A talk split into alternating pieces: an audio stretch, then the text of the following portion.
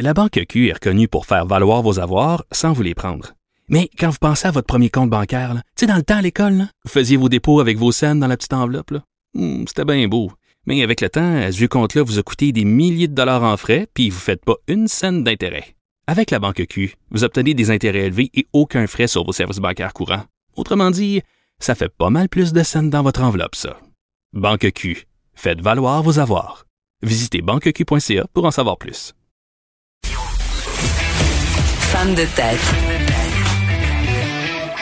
Bonjour Caroline Saint-Hilaire. Hey, bonjour Monsieur Nantel. Fait que toi, Éric Duhem, euh, donc il est à la chasse, il est à la chasse aux malheureux?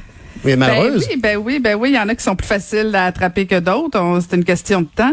En fait, je voulais te parler de Claire Sanson. Bon, ça va être bien entendu le sujet pas mal de, de du jour. Mhm. Euh, la députée d'Iberville, bon, qui a décidé que c'était une bonne idée en politique de faire un don à un parti adverse euh, du même niveau que toi et, et, et, euh, du même niveau que son propre parti. Ben oui. Alors donc effectivement, il a donné 100 dollars au parti d'Éric Duhem. Et là, j'écoutais différentes personnes et je lisais sur les réseaux sociaux. Et puis là, les gens disent ben voyons donc, la CAC exclut une députée juste pour 100 dollars. C'est pas juste pour 100 dollars, c'est parce que elle a donné de l'argent à un parti de un qui euh, qui nie pratiquement que, que la COVID existe. Euh, euh, J'exagère un peu, mais à peine. euh, qui pose des questions constamment sur euh, sur les mesures sanitaires, qui conteste les mesures sanitaires, qui surtout surtout là, au-delà de du contenu, au-delà des propositions, c'est un parti qui va être un adversaire de son parti lors de la prochaine élection euh, provinciale québécoise. C'est un parti qui s'oppose à ton gouvernement qui est en poste. Alors c'est un désaveu là, c'est pas c'est pas juste 100 dollars. Et là et là et sa, sa sa parole se délie un petit peu aussi.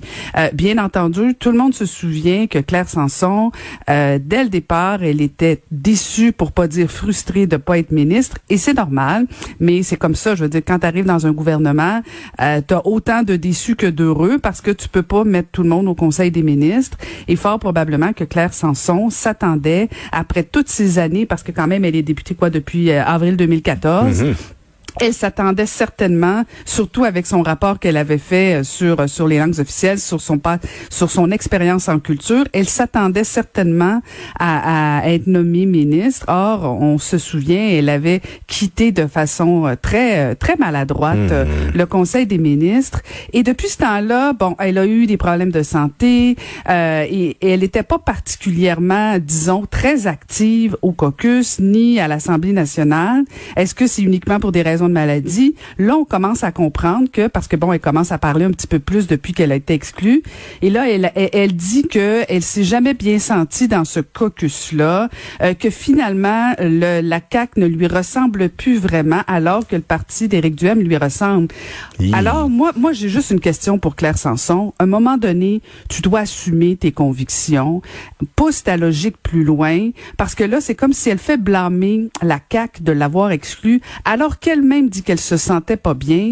C'est comme si en même temps, tu sais, c'est comme une menace que t'envoies à ton premier ministre. Tu restes toujours là, puis dans le fond, t'espères un peu qu'il change d'idée puis qu'il te nomme ministre. Si elle avait au moins assumé ses convictions à 100%, elle aurait dû dès le départ siéger comme indépendante, quitter le, le caucus. Mais c'est comme si elle gardait un pied à l'intérieur en espérant.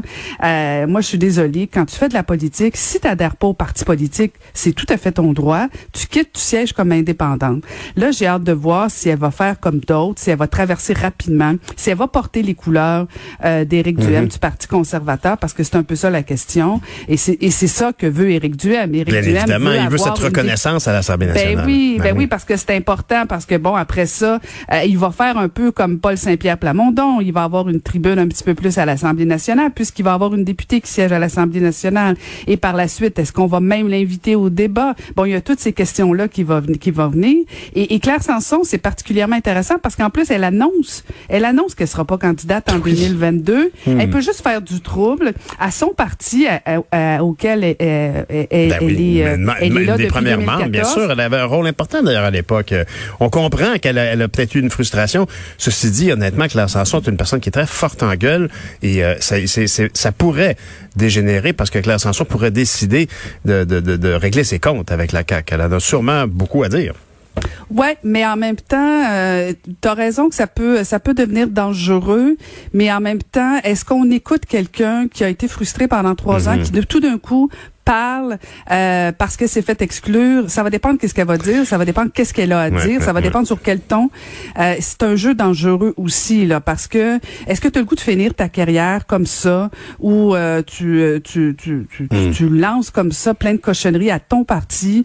Euh, je je suis pas certaine que c'est une superbe image euh, mais en même temps c'est vrai que ça peut déranger la CAQ euh, mais est-ce que d'autres collègues de, de la CAQ ont plein de choses à dire aussi Mhm. sur Claire Sanson? Tu sais ça peut finir euh, c'est comme si on assistait à une chicane de famille Voilà. en public. Ben oui. on a-tu vraiment besoin de vivre ça? Si elle a des convictions qu'elle quitte euh, bien en même temps est-ce que les, les, les, les citoyens d'Iberville ont envie d'avoir une députée euh, du Parti conservateur d'Éric Duhem? Ils ont pas fait ce choix-là. Moi j'ai toujours un inconfort à- à- avec ces transfuges-là. Qu'elle siège comme indépendante jusqu'à la fin de son mandat ça lui appartient.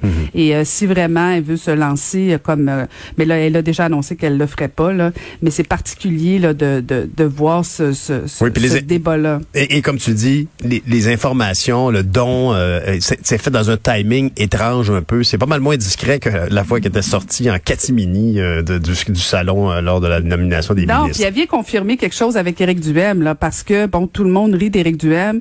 Moi, je pense qu'il faut pas qu'on le sous-estime dans le sens où on le voit, là, il travaille beaucoup, il rencontre des gens, il parle à beaucoup de monde. Euh, il va pas être au gouvernement, je pense qu'il en est conscient, mais il peut devenir être un, un, un, celui roche qui empêche un Ben oui, c'est ça, exactement. Un petit peu fatigant pour euh, pour la CAQ, euh, peut-être pour le Parti libéral, peut-être pour d'autres partis aussi, parce que il va déranger premièrement des convictions de certaines personnes.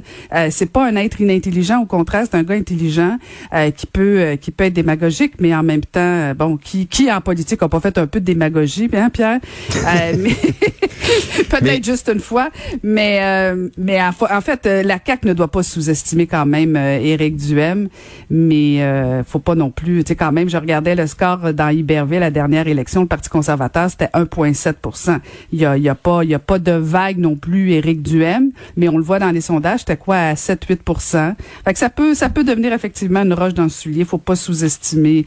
Faut jamais de toute façon en principe en politique, le principe de base, faut jamais sous-estimer ses adversaires. C'est un fait. Et là, ben là, écoute, on a le cœur qui saigne, on a le cœur brisé parce qu'après Lisette Corbeil la semaine passée, maintenant, on a un autre une autre femme qui a été tuée par son conjoint, Nathalie Piché, du côté de Limoilou à Québec. Ouais, Pierre, puis euh, toi et moi, on a pris un engagement de toujours en parler de ces féminicides-là parce qu'on veut pas que ça tombe euh, dans des faits divers ou qu'à un moment donné, euh, à 13, on commence à dire que ça en fait beaucoup. Puis là, ben tu dis, OK, on va pas encore parler de ça. Ben oui, on va encore parler de ça. Euh, on parle de politique souvent, donc on pourrait aussi parler de femmes qui se font tuer par euh, leur ex-conjoint ou par Bien leur sûr. conjoint souvent. Je pense que c'est important. Euh, puis je, je, je regardais beaucoup, bien sûr. Bon, il y a, y a Madame Guilbeault qui a dit on va pas toutes les sauver. Euh, et ça m'a, ça m'a, ça m'a, ça m'a ébranlé cette phrase-là. Puis je lisais Richard Martineau qui de toute évidence là aussi. Puis c'est vrai que c'est pas à l'État à tout sauver les femmes, à tout sauver les hommes. C'est pas au gouvernement à sauver tout le monde. Mais quand une victime comme Nathalie Piché envoie des signaux, quand une femme comme Nathalie Piché dit j'ai peur et qu'elle le signale et que même son ex-conjoint avait eu une ordonnance de, de, de, de ne pas s'approcher et que finalement ben on dit que euh, il n'y a pas de danger parce que le DPCP nous apprend que avant de de- d'enlever ce genre de mesures là, on consulte toujours la victime Pierre. Mais on le sait, il y a quand même des patterns des femmes qui sont victimes de violences. Elles pardonnent très très souvent, trop souvent. Ça a des conséquences. Je sais pas si la stratégie de demander à la victime si elle est d'accord, c'est une bonne idée euh, parce que bon, il y a toujours ce sentiment de culpabilité et quand il y a des enfants, c'est pire.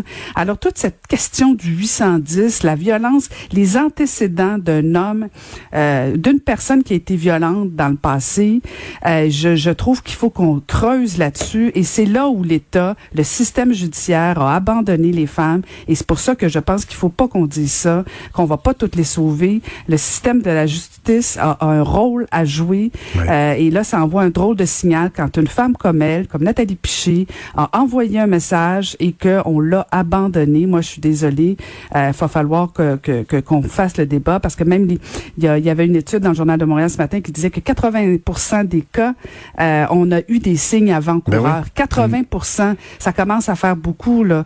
Alors euh, moi je pense qu'il faut il faut qu'on trouve des solutions. Euh, je, je, sais que c'est pas simple, mais on peut pas juste dire tout simplement qu'on baisse les bras parce qu'on est à 13, on est en mi-juin j'ai l'impression qu'on n'a pas fini et euh, ça, ça, ça, ça me hmm. décourage un petit peu, je te le ben, Effectivement, on est tous découragés, même la ministre. Je pense que c'est peut-être ce qui explique un peu ses mots mal choisis, mais elle-même, hier, avait l'air dévastée de savoir que qu'est-ce qu'on peut faire. Alors, évidemment, dans ce temps-là, on, on, rappelle qu'il y a évidemment euh, la ligne de SOS violence conjugale au 1-800-363-9010. Merci, Caroline. On se reparle demain Merci, Pierre. À demain.